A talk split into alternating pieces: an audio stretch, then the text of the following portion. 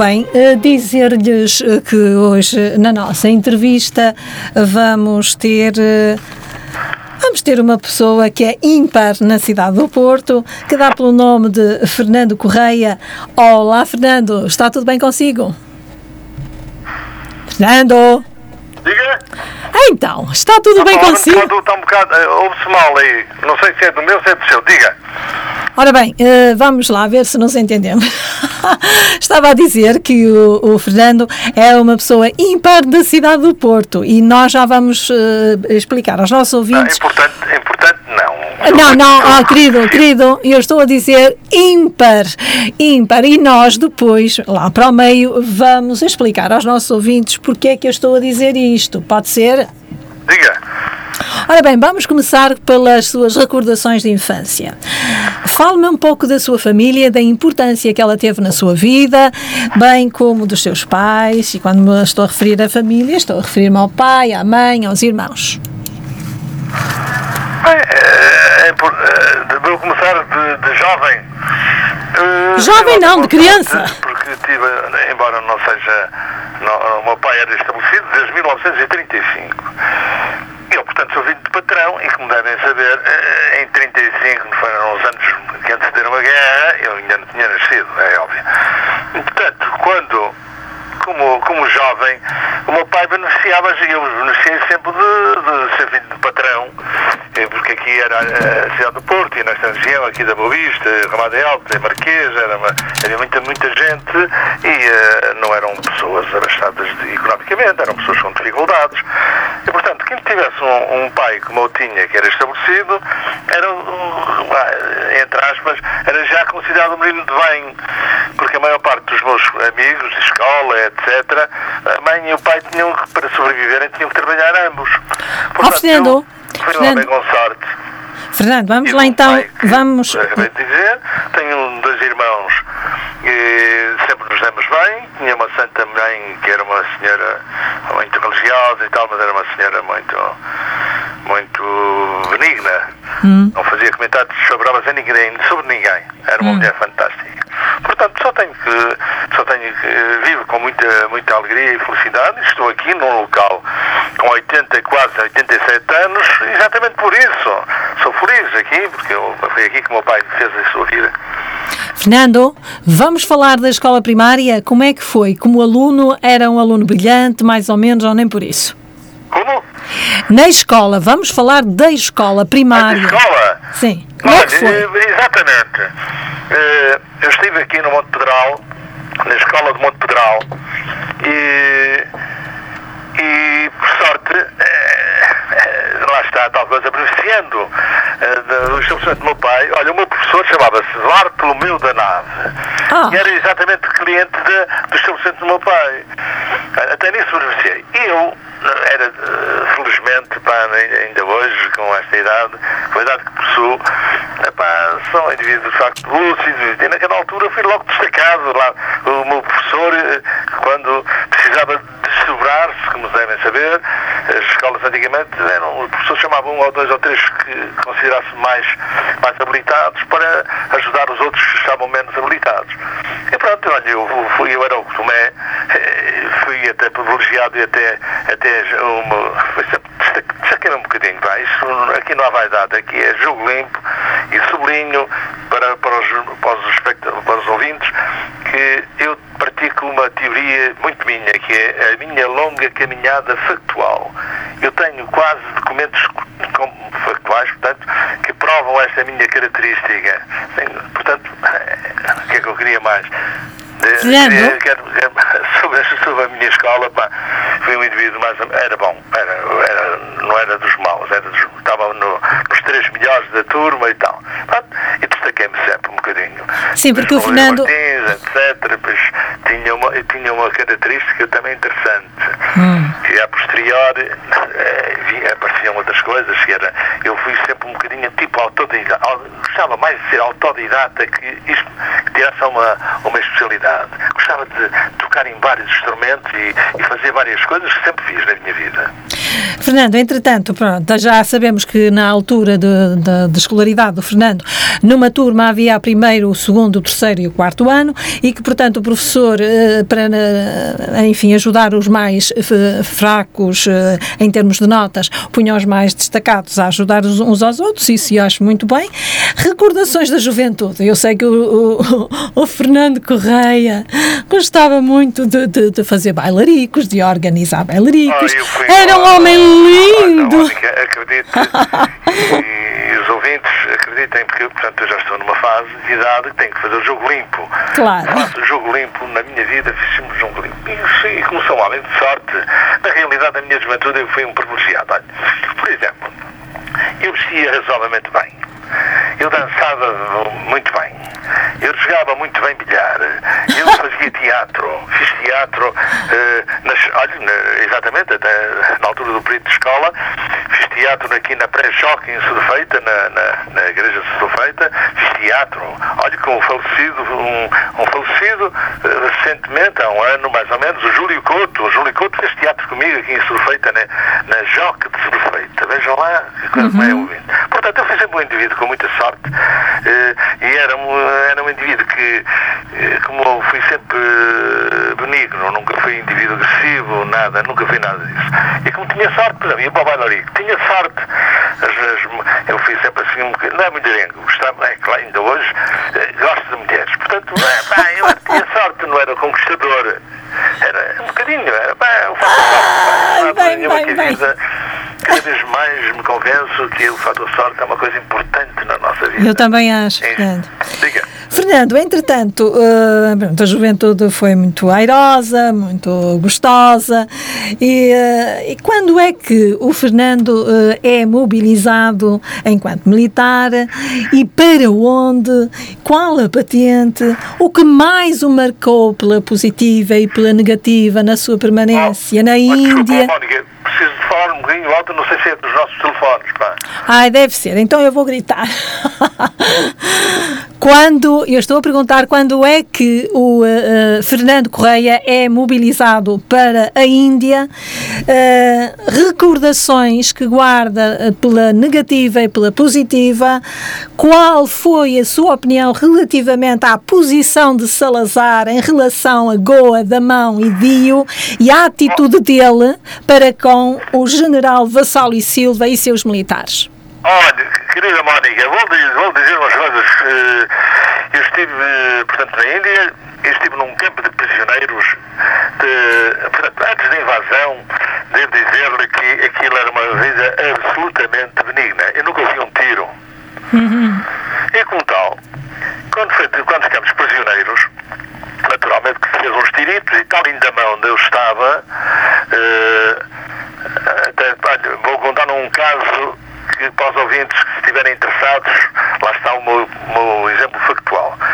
Morreu um alferes chamado Santiago de Carvalho, que ia para o aeródromo, com alferes, controlar uh, a pequena fila que havia de tropas, porque nós ainda estávamos poucas pessoas.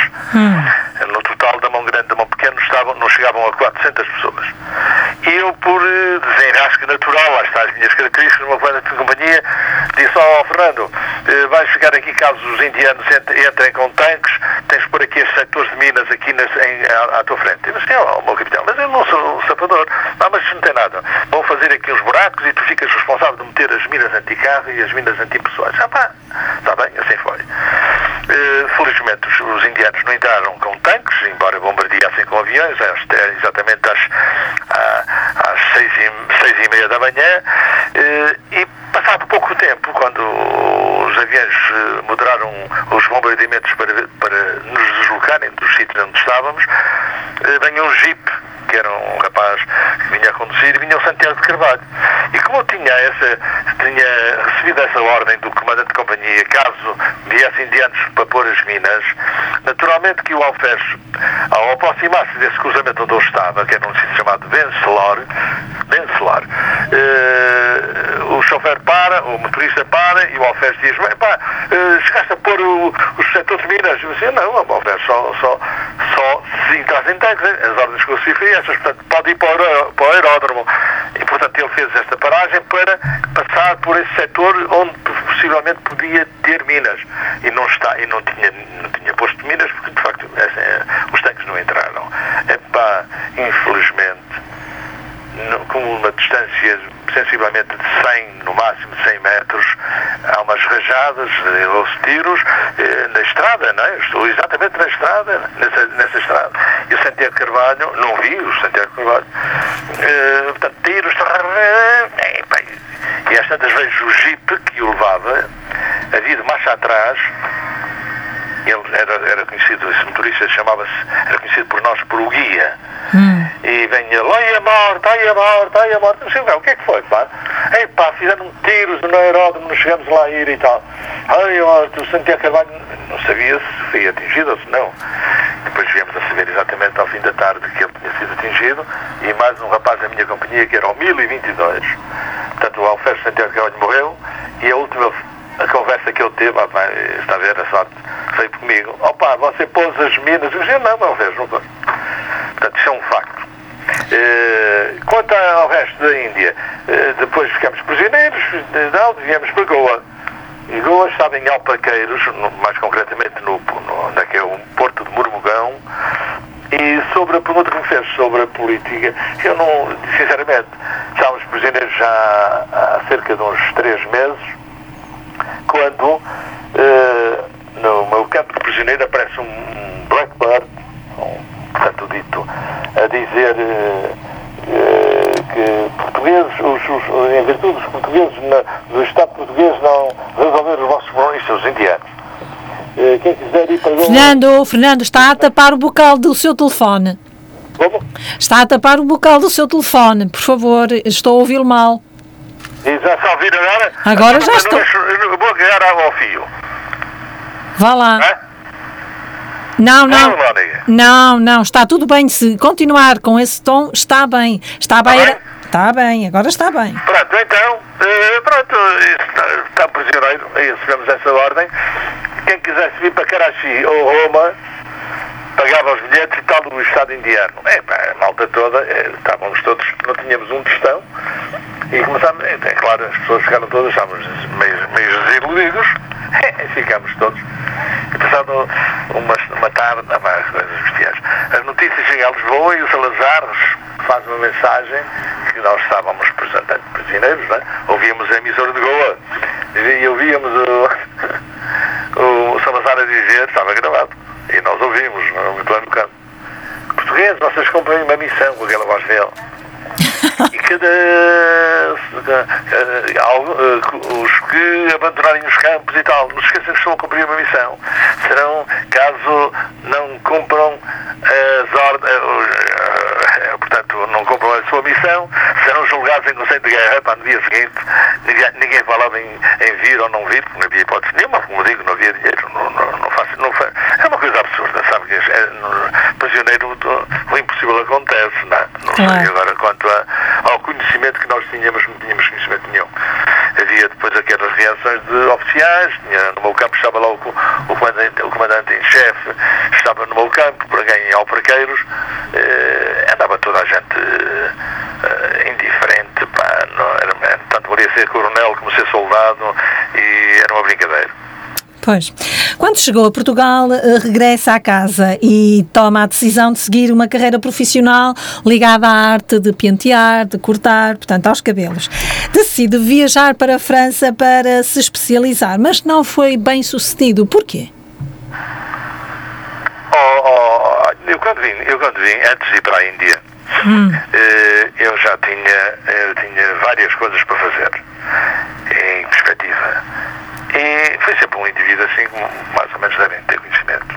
Então, o meu pai tinha aqui os empregados e eu, em criança, vamos falar de 16, 17, 18 anos, fazia antes dos, até aos 15 anos, fazia comentários desfavoráveis, não gostava do serviço que eles faziam. E desde essa altura que eu era um crítico do serviço e o meu pai, cala-te. Mandava-me calar. mas isto, não, cala-te. Como conclusão. Isso disputou, e quando eu deixei de estudar, eh, com as minhas diversões, como eu disse anteriormente, fiz várias coisas, uhum. eh, era um indivíduo com sorte, sorte, muita sorte.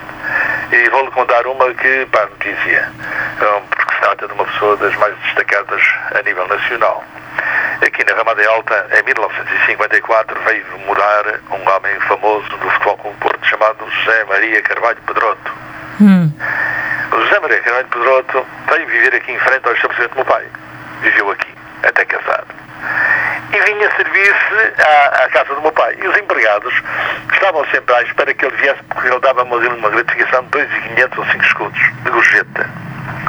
E simpatizou comigo desde essa altura e eu passei a ser um, apesar de ele ter mais 12 anos do que eu, passei a, a dava-me boleia para a Foz, mais concretamente para a praia Alberto Teixeira, na uhum. circunvalação, e ia para baixo e para cima. Portanto, sou amigo do Pedroto, conheci o Pedroto e andei com ele quando ele veio para o Porto, andava com uma motorizada, deram-lhe uma motorizada e me cheguei a andar e disse, pá, não ando, não ando aí porque suja as calças.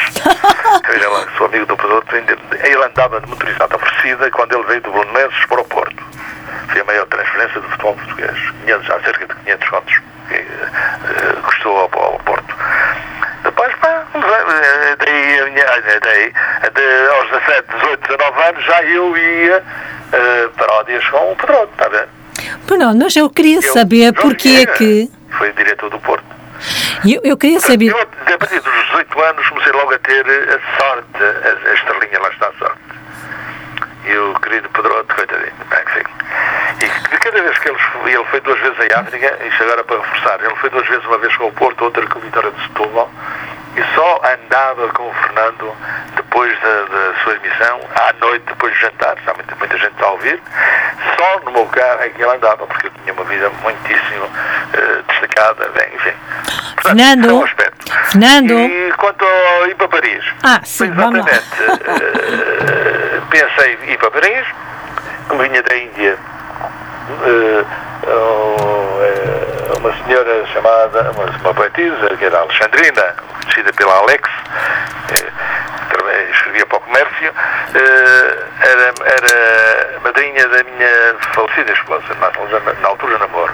Hum. E disse, eu disse, é para querer ir para Paris, então mete o passaporte que eu tenho um amigo e tal, chamava-se José, Jorge da Fonseca Jorge, era governador civil do Porto. E então meti o, o respectivo pedido de passaporte. Tinha estado na Índia, prisioneiro, tropa, comprida, portanto, à partida. E o meu pai abalizava, na altura, quem fosse para a França tinha que ter uma garantia, a França exigia ao, ao governo eh, uma garantia de que eu tinha possibilidade, a pessoa tinha possibilidade de estar uns três ou seis meses que fosse para o estágio não tinha que recorrer a nada da França. Pá, assim foi. O meu pai assinou, era, como digo, era estabelecido, não era rico, mas era uma pessoa idónea. Eh, eh, meti o documento. quando venho indeferido, passado um mês, ou, entre um mês e dois meses, indeferido com suspeitas imigratórias, eu fiquei desanimadíssimo. E então o que é que fez? Que, eu fiquei, pá, e todos os dias ia a assalto, diz, é, todo o conhecimento de toda a gente, uh, dezenas ou centenas de pessoas para a França. Mas eu queria ir para lá para estagiar, para estar em Paris, e era assim um considerado naquela altura, uh, os pipis, não era? Bem, e fiquei desanimado. Uh, então, vai para Moçambique. Não vou para Moçambique, Ai, não. fiquei desanimado, o meu irmão estava em Moçambique, que era um, um, era um quarto superior da Casa da Sorte, era o meu irmão, quando estávamos prisioneiros, já estava em Moçambique. Hum. Era solteiro e tal, tinha um conjunto musical que era o Zé Tony, que era um segundo melhor conjunto de Lourenço Marcos. E em telefonema para a minha para, para, os meus pais, disse, o meu pai disse, pá, o teu irmão anda, anda muito adoecido e tal. Epá, aconteceu-lhe, contou-lhe que tinha vindo indeferido por suspeitas imigratórias. E meu irmão disse, pá, chama-me Fernando. Ah, e falou comigo.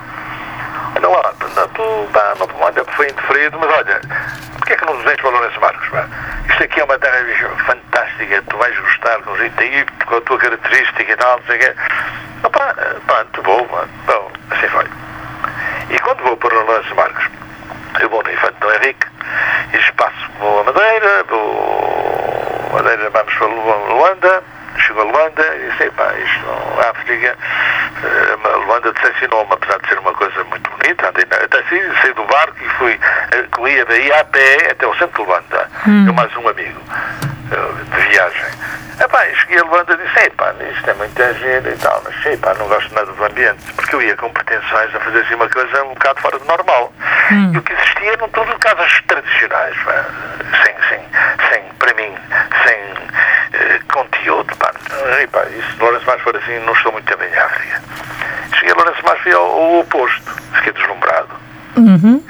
Fiquei deslumbrado e disse, pá, que isto é uma cidade do diabo, pá, epá, gostei. O ambiente, o nível das pessoas com a influência sul-africana. Eh, resumo da história. Abri um estabelecimento eh, com estas, com estas uh, minhas ideias originais, provocou imensa, imensa crítica de, de, de inveja. E então lembrei-me, um dia estive a comer com o meu irmão e mais uns colegas e pedi às pessoas, ah, pá, faz, ah, vou montar numa casa especial, uma coisa diferente, já, quero, é totalmente diferente. Epá, uma sugestão, uns davam um nome, outros davam outro, já não gostava. E eu cheguei uma, eles estavam a comentar e eu pus num papel e comecei a escrever o meu nome, Fernando Rogério de Macleia, uma, uma coisa ímpar, olha, ímpar, uma coisa diferente. Era para ser, insistia um bocadinho no UI. Hum. Epá, no UI, não, isso é que não, vou falar, tenho que falar em português. Santa Teresa é Fernando Fernim, Fernim, Fernim, Ímpar, Ferne, Ferne. e daí surgiu o ímpar. Fernimpa, muito bem. Então, é nessa altura que surge, portanto, a designação Fernimpa, não é? Como? Foi nessa altura que surgiu essa designação, que ainda hoje uh, está no seu estabelecimento, uh, de Fernimpa. É o Fernimpa. Hum. Nasceu em 1964 querida Mónica, e ainda está vivo em 2021. Graças a Deus. E, e seguinte, se Deus, se Deus me der, uh, mais uns anos de vida, e devo dizer uma coisa, ainda hoje sou super admirado por toda a gente ligada. E outro dia veio aqui, um, não interessa agora, por menores, uh, de um, de um, dos, formadores do Porto pedir para me fazer uma reportagem a mim também aqui e tal, e vai agora publicar, já saiu um livro e agora vai sair outro. Portanto, eh, por causa da minha originalidade, porque eu sempre tive, eh, ah, e vou contar uma coisa que reforça talvez esta, esta coisa para quem está a ouvir. Em Lourenço Marcos, como é que nasceu o problema da galeria? Isso, em Lourenço Marcos, eh, destaquei-me, tive uma sorte terrível, sim senhora, qualidade, o aspecto, tal as condições, sim senhora. É uma coisa demasiado conhecida. E tenho, como disse, tenho documentos comprovativos disso. Tudo, fotografias, cinema, filmes, etc. Notícias dos jornais e tal. E, então, nessa altura, lembro-me que uma casa era muito bem frequentada pá, com a melhor gente, das melhores, os outros especialmente também tinham, eu tinha, destaquei-me, a minha casa era só por reservas only reservation, como eu tinha em inglês e português, e, e então, eh, como tinha muito boa frequência, vários pintores, eu tinha vários pintores, mas eh, não sabia, mas comecei a saber quem eram as personagens e tal, começaram a ver as minhas idiotices, começaram a colaborar. Epá, você tem aqui uma casa bestial. Epá, posso pôr aqui uns quadros? Se você, você pode ganhar até umas comissões. Então, que senhor, pá. Epá, uma coisa decora a minha casa, já, sim senhora, pá. E tive uma sorte fantástica. Entre eles, um deles era um famosíssimo na altura na cidade, chamado João Paulo. Uhum. Tinha uns quadros, ainda, ainda hoje os tenho. Uh, valem muito dinheiro, pá, para valor estimativo. Uh, Eugênio Lemos, outro fantástico, é, quadros, é, enfim. E começou aí a galeria. A galeria, hum. e até, até, até cheguei aqui ao Porto, fiz exatamente a mesma coisa. Fez também a mesma coisa aqui no Porto, está uh, realmente. Uh, porque a junção da arte plástica com a, a arte dos cabelos? Há alguma relação? Ou foi mesmo a uh, pensar em, em ser diferente, ímpar e, portanto, uma questão também de decoração e de bom gosto? Fernando! Bom, ficamos sem o Fernando. Bolas! Era uma pessoa livre. Fernando, Fernando, tudo o que disse eu não escutei, porque o Fernando, mais uma vez, deve ter tocado aí, uh, deve ter tapado o bocal do seu telefone e eu não escutei absolutamente nada e também os nossos ouvintes também não.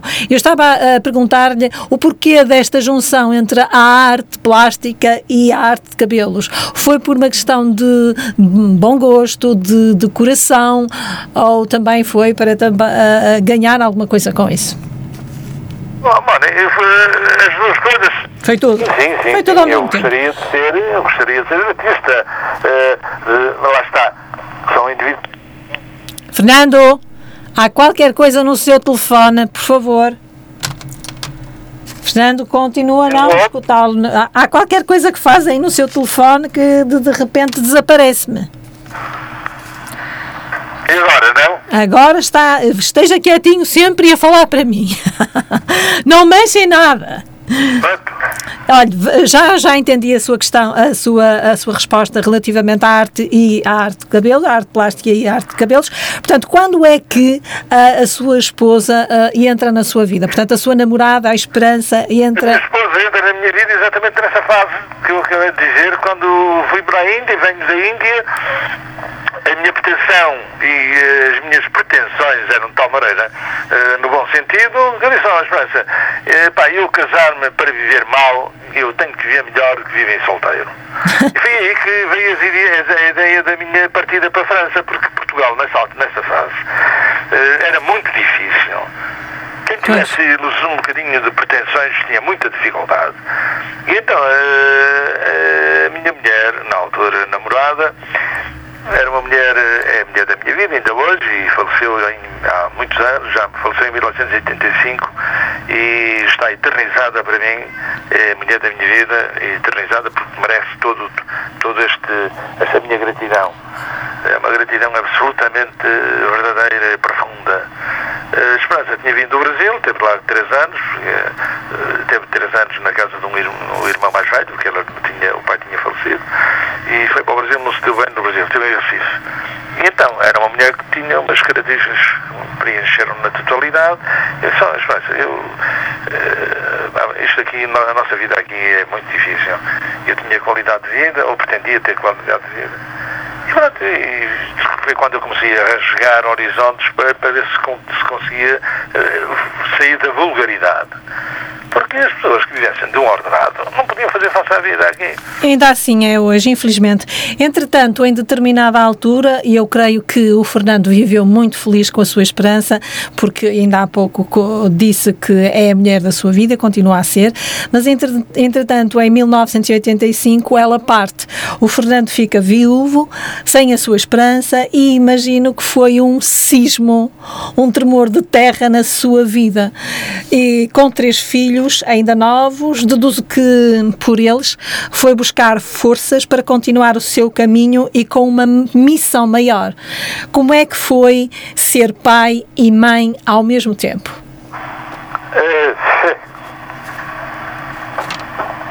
a Mónica de como na vida. Ah, eu peço eu desculpa. Reajo emocionalmente muito. Desculpa, está um intervalo. Uh, uh, eu tinha três filhos, tenho três filhos, e a minha querida filha, Marta, tinha 9 anos. Eu tinha dois estabelecimentos, aqui o do Porto e na Maia. Na Maia tinha um estabelecimento unissexo e uma papelaria bazar com três, dois pisos. Uh, na Norte. Uhum. Uh, era o Ferni Par 2. E aí a, a, esperança estava aí, uh, seria no futuro, se não tem a, a infelicidade de, de, de, desaparecer em 27 dias, uh, seria o estabelecimento dela, seria a gerente. Uh, morreu a esperança e eu fiquei com dois estabelecimentos, só tinha uma coisa na vida, que era trabalhar, assistir a minha filha, que tinha 9 anos, dizer de pai e mãe como saber, deve calcular, é muito difícil, muito difícil. O meu irmão, a minha Marta vinha da escola, eu ia todos os dias do Porto buscá-la, assim, é claro, tinha que fazer de táxi, totalmente disponível, disponível para ela. E ficava aqui, por exemplo, vinha, trazia a minha Marta aqui para, para o meu irmão e ela ficava com as minhas sobrinhas, juntamente com as minhas sobrinhas, crianças ligeiramente mais velhas, mais de 5 anos, e ficavam, eu deixava-as lá a lanchar e depois quando saía daqui ia lá à casa do meu irmão buscá-la para ir para, para, para a Maia. Uh, portanto, a minha vida foi só trabalhar, assistir os filhos e felizmente a vida corria financeiramente, não tinha dificuldades. Uhum. Uh, ganhava mais que o suficiente para fazer face à vida. Uh, eu trabalhava de Mónica para, para você fazer uma ideia da felicidade que eu tenho e sublinho agora aqui uma coisa. Eu nunca estive doente. Eu nasci em 39, estamos em 21, em 2021. Eu nunca estive doente, incapacitado um dia por doença nos meus estabelecimentos. Nunca Muito estive doente. Veja lá a estrelinha que eu tenho. tenho, tenho eu sou um homem de fé, profundamente de fé. Uhum. Sou um homem com muita sorte, é que não está doente. É uma coisa terrível. E então, eh, pensei, bem, esta menina tem, tem que me formar, esta filha. Esta filha não pode, sem mãe, não pode, não pode ser empregada de ninguém. E infelizmente tem uma licenciatura superior, tirou um curso, é uma mulher, eh, é uma, é uma mulher eh, que eu adoro, eu chamo os meus encantos, são encantos, não são, são filhos. Portanto. E relativamente aos outros filhos, aos dois? Aos Paulo... outros filhos. os outros filhos são, são, saem a mim. Olha, o mais velho, o meu Paulo, tem uma, é uma coisa fantástica.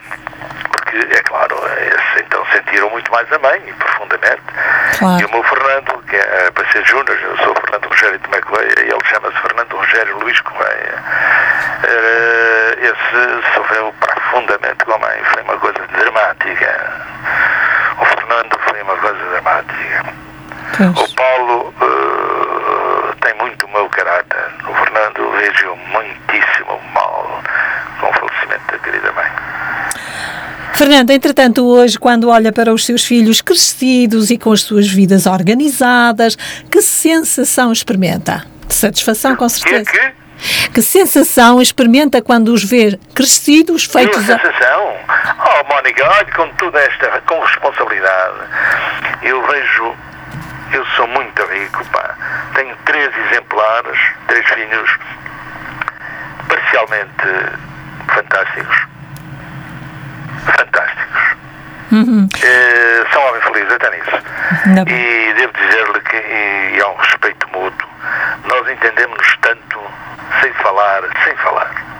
Que bom. Para o Paulo comunique mais comigo por razões, por razões comerciais, eh, mas nós temos, eu tenho, é como eu digo, eu faço jogo limpo, a minha casa é uma, é uma casa, a minha casa chamo-lhe a minha pinacoteca.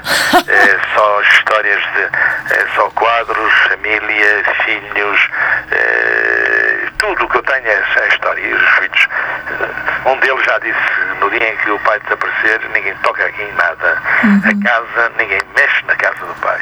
A casa, felizmente, é minha, eh, portanto, eles têm as suas vidas, portanto, olha, sou felicíssimo. Pá.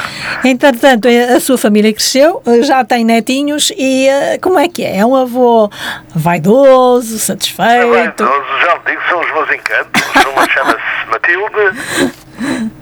É uma moça, é uma. Uh, uma menina. Tem a sorte da Matilda. A mãe é uma distinta economista. É, pá, tem uma situação muito boa, uma miúda encantadora. E tenho o Tiago, que é outro encanto, que é filho da Marta. E o Paulo uh, ainda não tem filhos? Diga. O Paulo ainda não tem filhos. Diga. O seu Paulo, mais velho, não tem filhos? É só a Marta que os tem? É só a, a Matilde é do Paulo. Ah, e a Matilde é do Quem Paulo. Quem não tem é o Fernando. Ah, bom. Fernando é que não tem. Bom, entretanto, o Fernando Correia continua no ativo com o Salão Fernimbar aberto e este salão tem também características muito especiais, eh, uma vez que recebe também pessoas muito especiais, não é assim, Fernando? É claro que neste momento só praticamente é só com amigos, os amigos, amigos, eh, vá lá, são, porque porque é uma, é uma casa que tem uma, tem uma característica parcial, até que não é, não é comercial, não é, não é, não é, não é para andar nisto aqui. Não é, e então, na minha fase atual, mais ainda, eu não atendo qualquer pessoa. Uhum. Até por questões de segurança. Sabe que isto é preciso ter cuidado. Eh, portanto, aqui a casa é uma, é uma casa, eh, eu até chamo agora, vou começar a, a, pôr em prática, isto é quase como se fosse uma, um sítio de representações, e que eu tenho, eu atuo em várias coisas, tenho, tenho várias frentes, não é só isto. Pois eu sei. Tenho várias Está, coisas esteve... do, foro filantrópico, não já Exatamente. estou fase da verdade, não é para ganhar dinheiro. Então, Fernando, vamos começar pela Nordcoop. Esteve ligado também à Ui, Nordcoop é uma coisa fantástica. E à Fundação? Uh, foi fundada em 1965 e eu em 1905 uh, tinha como um dos principais heróis daquilo, toda a gente sabe, chamado Joaquim Faria. Joaquim Faria era meu amigo exatamente na altura do Pedroto. Eu conheço o Joaquim Faria desde 1900. Era, ele é mais velho que eu, o Faria é mais velho que eu, 8 anos. E eu tinha, na altura, em 57, 58, quando foi da campanha do Humberto Delgado, eu já era amigo de Faria. Hum. Mas lá em 57. E o Delgado foi em 58. Uh, e o Faria era um querido amigo. Desde, era casado, eu não era solteiro, ele já era pai de dois filhos. E fomos amigos até eu ir para a Índia. Quando fui, até, até, até ir para a Índia, vim da Índia, fui para Quando vim da África, numa vez vim de férias com a família, em 1973, e visitei os, os meus amigos e o meu irmão, o Faria, tal, tal, tal. Bem, conclusão da história, o Faria é um amigo uh, desse género, desde 57, ainda a Norte Grupo não existia, mas já passou-se. Eu venho em 77, em 73 cá, de férias, com a família, e vou com ele, ele estava estabelecido em Guimarães, e fui com ele e a mulher e um filho às festas voltarianas, coincidiu nessa altura. Uhum. E nessa altura ele até me fez um pedido, oh Fernando, epá, tu estás muito bem, já sei que sim, já tinha tirado informações uh, factuais. Uh, epá, tal, epá, às tantas ainda vais levar o meu filho, também se chama Fernando. Faria. Eu disse, ah, pá, ok, olha, pá, não tens. Ele, quando ele chegar, pá, entras em contato comigo, com certeza, pá, isso não tem dificuldade. Uh, desenrasca-se qualquer coisa. Em Lourenço Matos arranja, desenrasca-se. Então, nessa altura, já era, já era, um, já era uma pessoa, já fazia parte de algumas coisas, entre eles um clube social chamado Clube Pesca. Já era dirigente, bem, isso lá. Uh, e foi assim que eu conheci a Nortecoop. Quando venho de, de vez? Como é que eu conheço a Nortecoop? Eu venho, dá-se o 25 de Abril, venho para aqui em 75, portanto, dois anos depois de eu cá estar de férias, e tinha um problema habitacional para resolver. Eu morava na altura na rua Alves Cabral, em frente ao colégio francês, luso francês, e era uma casa pequena, era um tio, era um tio mais um, eu tinha três filhos, mas não podia, pá. E andava chateado, não havia casas para alugar, não, foi na altura do PREC, na altura do Pis Veloso. Está a ver, eu morava na Rua Alves Cabral, na chegada à Praça da República. Eu via aquilo, Pis Veloso, eu não tinha nada, nunca estive envolvido em políticas. Nunca. Até hoje, nunca estive metido em nada de política. Uh, é bem, andava desanimado. Até que um dia cheguei aqui ao estabelecimento, uh, chegou ao estabelecimento e disse ao meu pai, olha lá, sabes uma coisa, chega aqui o Joaquim Faria, quer falar contigo. Não, pai, não. É pá, sim senhor, para que ele casa aí. Eu, é pá, tu estás porreira, pá, azar, pá, ainda há dois anos estiveste aqui, vieste aqui, foste dar uma volta à Europa com a mulher e não sei o quê, e agora vai tudo de um dia para o outro. Eu disse, pá, vai tudo de um dia para o outro, perdi tudo uma estabilidade daquelas, uma situação de casa, automóveis, etc. E vem para aqui e diz-me lá, então, ah, pá, isto aqui está a correr bem, pá, eu vou-me desenrascar de certeza aqui profissionalmente, agora tenho um problema, o problema da casa, pá. Sou farto de correr aqui o Porto, não encontro uma casa, precisava de três quartos, pelo menos. E assim foi. Eu faleci, olha, Valdir Faria faleceu o ano passado, vai fazer agora um ano, faleceu em outubro, no, fim, no dia 30 de outubro de 2020. E eu faria, até à morte, demos sempre bem, mas eu faria diz, não vai, vou-te resolver o problema, anda a ver. E ele já era dirigente, era secretário-geral da Nordcoop, está a ver, a Nordcoop abriu em 65, e isto passa assim, e esta conversa que estou a ter consigo, passa-se em 76. Uhum. 76. Pronto, e foi lá e disse, olha, tem lá as casas, tem umas casas e tal. Neste momento sou capaz de arranjar uma casa lá porque é um, uma pessoa que uh, anda em medicina e é solteiro e deu ordens para alugarmos a casa. Assim foi, olha, fui para lá. Fui para essa casa, estive lá uns tempos, bem, em Guefães. Onde é que eu estou a morar agora? É um complexo da Norte Globo. Mas nunca exerceu, Fernando? Por questões de fidelidade e amizade e possivelmente competência para, para o efeito, houve um, uma Assembleia Geral eh, um bocado tumultuosa nos bombeiros voluntários portugueses e saímos lá em confusão, muita confusão e tal. E fomos para um café na rua, na rua que era o Café Dragão, na Rua Formosa. E o Faria sugeriu lá uma pessoa que eu não conhecia, chamava-se Domingos Pereira da Cruz Matos, que era o que chegou a ser presidente da Assembleia Geral anteriormente. Chamava, esta, uma direção tem que sair desta mesa. E pronto, foi assim. E eu estava sentado nessa mesa e o Faria, pá, pronto, e, pá. e fui diretor Hum. E depois foram umas eleições e fomos nomeados. Portanto, eu estive numa, no primeiro mandato foi de 78, 78, 79, 80, depois 80, 81, 82. Tive dois mandatos na Norte Group.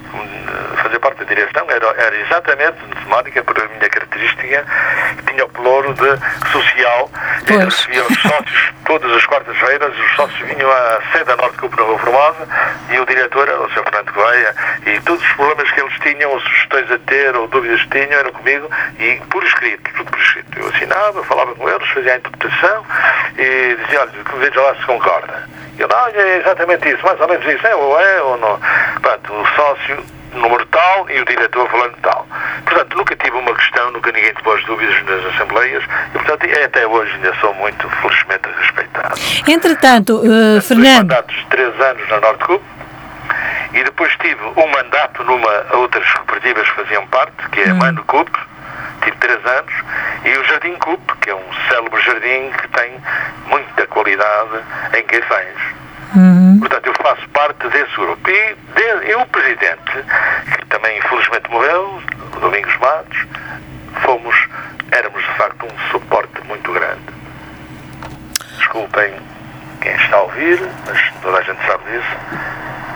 Eu e o Domingos Matos fomos uns indivíduos muito, muito, muito importantes. E naturalmente o, norte, o executivo, o executivo, que era o Joaquim Faria, depois fez aquele notável trabalho que é a fundação da Nordcoop, que é das consideradas maiores de Portugal. A Nordcoop é um colosso, eu os digo com muita vaidade. E eu desliguei-me da Nordcoop absolutamente, porque como faço jogo limpo, eu nunca estive envolvido em escândalos, nem corrupções, nem nada. Esses são um caso admirado, e posso dizer, Mónica, que eu não vou dizer nomes, como é óbvio, mas houve alguém que há uns tempos concretamente há uns 4, 5 anos, eu disse uma coisa que eu fiquei um bocadinho. Eu andava envolvido com essa mulher, que foi uma das minhas histórias que depois vou contar, e alguém vai ter um doce, vai ter com ela, olha, dona Fulana, anda com o seu Fernando. É amiga, não sou amiga? Só um diretor que merece esse nome, é o Fernando Correia. E esse, esse quadro, uh, claro, vem me dizer, não faças uso disso, não interessa.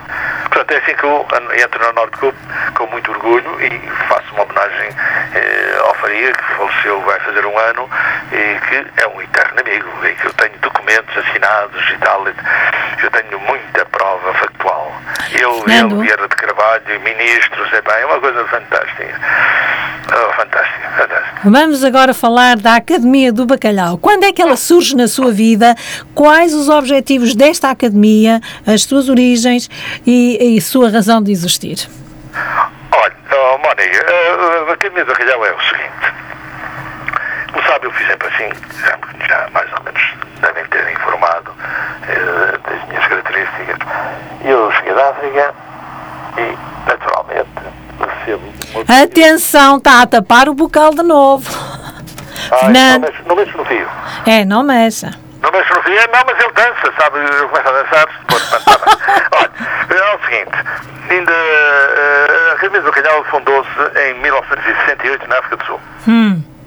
Pronto, eu desconhecia naturalmente. E um dia, um outro meu querido, que eu considero o meu maior amigo de toda a vida, um moço que era moçambicano chamado Sérgio Sambento, que faleceu com, com a Covid-19 em 9 de agosto de 2020 em Cape Town. Uh, tive uma crise de choro terrível, num amigo irmão. que é o Sérgio Sambeto, que era natural de Lourenço Marques, era amigo meu desde 64. Então o Sérgio um dia telefona-me, Fernando, olha, vamos montar aqui uma academia, ah, vai abrir aqui uma academia em Lisboa, e a Academia de Bacalhau, em Lisboa. Isto em 88. E digo, epá, okay, epá, malta de Moçambique e tal, Angola e tal, já, ah pá, e a academia e tal, é pá, vamos embora, pá, vamos fundar uma academia, foi uma coisa fantástica, a nível nacional, em 88. Uhum. E eu fui. Academia de Bacalhau do Porto não existia. Uh, fui à Academia de Lisboa, uh, uma coisa sensacional, patrocinada pelo Espírito Santo, banqueiro, e o doutor Durval Marques, que era uh, o presidente honorário de todas as academias, Uhum. faleceu também há dois anos, uh, o Durval Marques era o presidente honorário de todas as academias no mundo, que há muitas, uh, e pronto, eu, eu conheci o Durval Marques como, aqui é que vem a outra, e tenho um, lá está qual. O Durval Marques era o diretor do Banco Lisbon antes de South África, era economista, e eu em 1973, como esse meu amigo que faleceu, o Sérgio Sambento, fomos, íamos todos os anos às corridas a Cape Town ver, uh, desculpa, a KLM, que era as corridas de Fórmula 1 de automóveis que eu sou fã. Todos os anos íamos a, a KLM. E um dia vou com um querido amigo também, com outro, que era o Vitor Lopes, que, eh, pá, não sei o que e tal, eu estava num hotel, que era o Hotel Vitória, em Joanesburgo, e às tantas diz-me o Vitor Lopes, ó Fernando, uh, Epá, então estás aqui, vais a tudo, ah, tá, estou aqui, é porque venho para as coisas, eu também vou, pá. Então olha, estou aqui o Sérgio, uh, então vamos os três, ah pá, não, pá, o meu sogro vem aqui, era um comendador António Santos, tinha uma firma de metal mecânica em Joanesburgo, uma coisa importantíssima, é, toda, é, é comendador, portanto. E diz ele, ah pá, está bem, vem o teu sogro, muito bem. Então lá vem o sogro buscar o Vitor Lopes. E eu disse, pá, então compramos, compramos os bilhetes e vais para o mesmo sítio. Fomos, e assim foi. Bem, o, o, o Vitor Lopes apresenta-me o sogro, que é o Sr. Santos, e o Sr. Santos trazia um amigo, que era o tal Durval Marques, que chegou no vigia de lado nenhum. era o tal diretor do Banco of Lisbon antes de South África. E ele, como era, tinha uma indústria de metalomecânica, especialmente até por relações banca, banca, bancárias com o industrial. Mas e, bem, e fomos lá, para, para, eles foram no carro dele e nós fomos no outro. Hum. É pá, e fomos para um sítio chamado, em KLM, chamado Liu Cup Band, que era uma curva muito apertada, e ficámos os, os, os cinco todos nessa curva. E, e, e houve diálogo, portanto não houve nada de especial, eu falei com ele várias vezes, mas nada de especial, falava com o Vítor, com, com o meu amigo Sérgio e o senhor, lá, o doutor Duval, falava com o tal comendador, que eram amigos e tal, nem assim, e assistimos à corrida. A corrida foi ganha pelo um grande corredor a nível mundial, que era argentino, que foi ganha pelo Carlos Reutemann. Uh, pá, assim foi, acabou. E ficou o doutor Duval Marcos, que era conhecido, uh, que naturalmente sim, era, era aqui do Porto, uh, mais velho que eu, mais Ah. velho de 3 anos. Sim. Então o Durval ficou-me na cabeça, pá, diretor do Banco Lisbon e tal. Um dia, quando foi a inauguração, do, quando foi a inauguração da Academia de Lisboa, em 88, esse meu amigo Sambento era estabelecido, era empresário de construção civil, o pai dele era engenheiro, tinha uma firma de construção, uma firma de construção chamada Sabento Limitada. Eh, epá, e dizem, ó Fernando, está aqui o Durval Marques, epá, tenho um problema no banco, epá, tu és um tipo que tens à vontade, epá, está um ataque, epá, tenho uma operação no banco eh, lá em Joanesburgo, a minha mulher está lá e os filhos, e eu... Mas, Fernando. ah, tenho uma, queria fazer uma operação e tal. E assim foi. Falei com o Durval Marques em pleno, quando foi da posse de- da Academia de Lisboa, em 1988, e só do Durval, eh, pá, desculpa lá, então, nós somos com, eh, chamamos-nos compadres, mas eu ainda na altura não era compadre, não era, não era, então, Fernando. doutor, então, este meu amigo tem em Joanesburgo e tanto, não, e contei-lhe o que era, e ele responde, porque coitadinho já não está cá, responde para o amigo, ó pá, sim senhora, pá, entre em contacto com o meu banco, pá, naturalmente eu na qualidade de diretor-geral não vou tratar desses assuntos, que era uma, uma operação relativamente baixa, eh, na casa dos 300 ou 400 contos naquela altura, e claro, Nando. eu, o diretor-geral andava só nas coisas, nas grandes operações, naturalmente. Pronto, assim foi. E assim conheci o Dr. João Marcos. Eh, houve- a posse foi tomada num barco eh, desde de Reginaldo ao Cabo Ruivo, com orquestra, etc. Eram cerca de 400 pessoas, uma coisa imponente a nível nacional. Toda a gente sabe disso, isto é histórico. E pronto, abriu-se.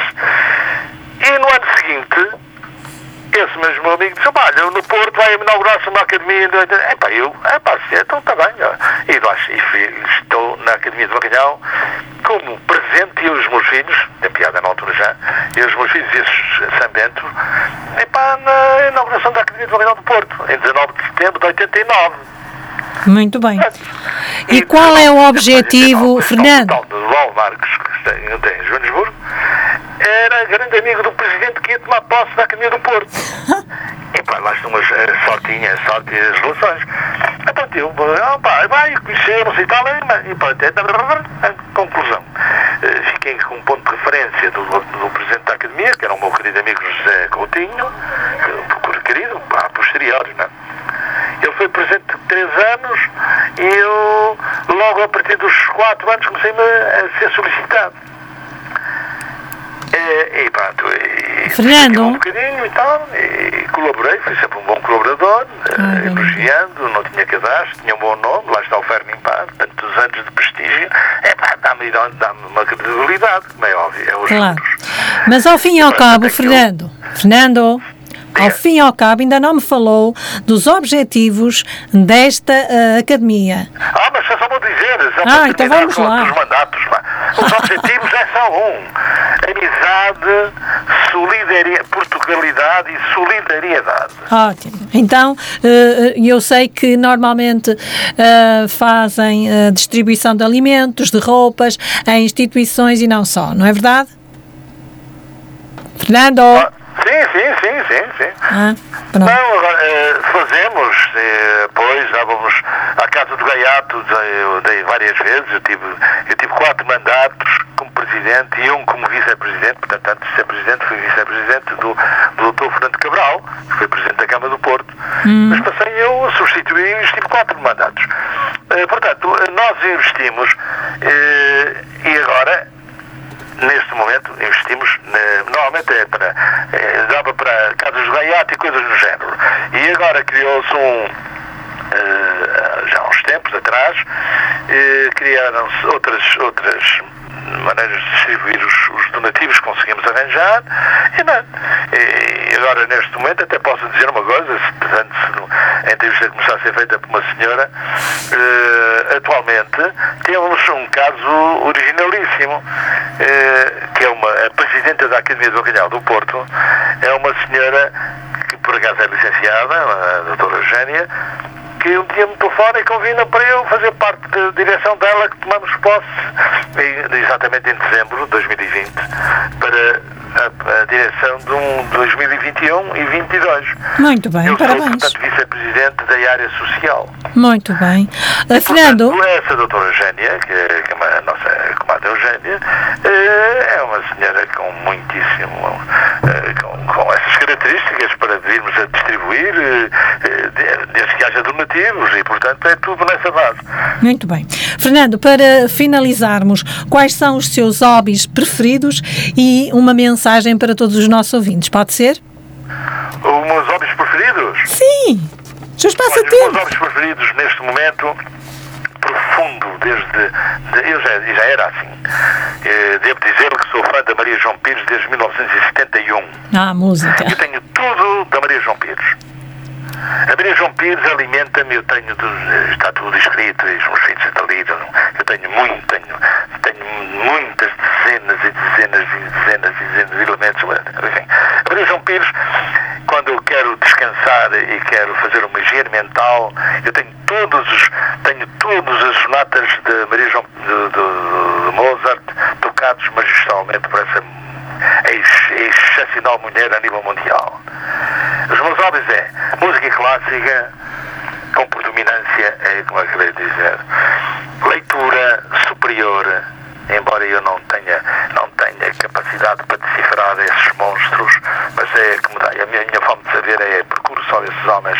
Por exemplo, um exemplo, eh, comecei por que sou eh, um querido amigo meu que eh, chamado Hélio Bandaga, que é um grande pintor, quando a esposa faleceu, ofereceu-me, disse-me, te arranjar um livro que te vai ajudar. E esse livro, ele trouxe-me um livro, eu nunca tinha lido nada sobre Fernando Pessoa, nesse, na, na, na outra, já tinha lido, tinha lido, mas não sabia, não tinha conhecimento desse livro que é o Desassossego. Uhum. Digo aos meus queridos ouvintes, comprem o livro do Desassossego de Fernando Pessoa. É uma bíblia, é uma bíblia de saber, aquilo é uma coisa terrível, pá. sossego ajuda-me imenso. Eu tenho vários sossegos, de várias. Enfim, tenho o Fernando Pessoa e depois tenho um homem que eu admirava muito, que era um indivíduo, lá está a minha forma de saber, que é o Dr. António Damasio, que é um distinto professor catedrático, está América há 31 anos, é um líder de nível mundial. E, e num dia estou eu, que tenho todas as obras desse senhor desse ser professor doutor, e um dia comprei um livro que não sei, tenho os livros dele, não, uh, vários, e há um que aparece dos últimos que era ao encontro de Spinoza. Eu sempre eu sabia quem era Spinoza, não sabia, mas é o encontro de Spinoza. Então um homem deste, deste talento vai procurar Spinoza, que é um filósofo e tal, não sei o quê. É pá, você e fiquei impressionado, porque se tratava de, uma, de um homem idóneo a nível mundial, uma pessoa que terá científicos há 31 anos, como acabei de dizer, à frente desses serviços nos Estados Unidos, e que vem, foi de propósito à Holanda para saber tudo sobre Spinoza. E eu disputou, disputou em mim uma curiosidade tal que eu não descansei quando comecei a comprar as coisas do Spinoza e tenho. Portanto, o Spinoza passa a ser. Eu tenho a vida e obra do Spinoza, que é uma coisa fantástica. Era, e entretanto, uh, já vimos, já vimos que. Tenho a música, tenho a Spinoza, tenho a arte. Muito bem. Fernando, mensagem final para terminarmos exatamente, porque já estamos próximo das 11 horas. Pode ser? Olha, oh, Mónica, eu vou dizer o seguinte. Hum. Uh, a minha vida é tão rica, tão rica, tão rica, que eu queria dizer uma coisa que talvez ajudasse as pessoas que se interrogam, que portanto interrogam porque não me conhecem, que naturalmente não e eu lembro-me com esta responsabilidade, é de minha autoria, a minha longa caminhada factual. Tudo que eu disse é quando tiverem dúvidas, por qualquer razão, ou quiserem ter conhecimento, se acharam que eu disse alguma coisa de importante ou que tenham dúvidas, eu tenho praticamente documentos de tudo Portanto, Fernando, foi um prazer falar consigo. Desejar-lhe que continue a ser um homem feliz e cheio de sorte oh, e a rever-se nos seus filhos e a sentir-se bem consigo oh, mesmo porque conseguiu. Vou terminar uma coisa só que eu gostaria de dizer Ora com. Vou buscar outro homem que muita gente gosta, que é o professor Agostinho da Silva. Hum. O professor Agostinho da Silva morreu, sabe, em 87. Hum ele tem uma coisa que eu, eu assimilo e, e aproveito-me desses nomes famosos, portanto, se, que ele disse uma coisa que eu fiquei felicíssimo, fiz, eu agora ando numa descarga da magia, cromoterapia, e então cheguei e ele diz uma coisa que eu fiquei felicíssimo.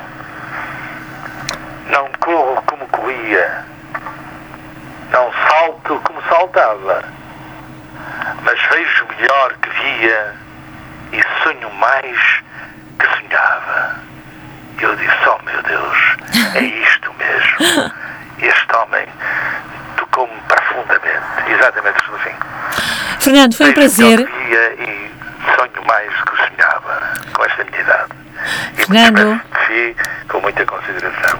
Fernando, foi um prazer estar à conversa consigo, foi um prazer escutá-lo. Uh, com certeza que os nossos ouvintes ficaram com uma imagem clara do Fernando.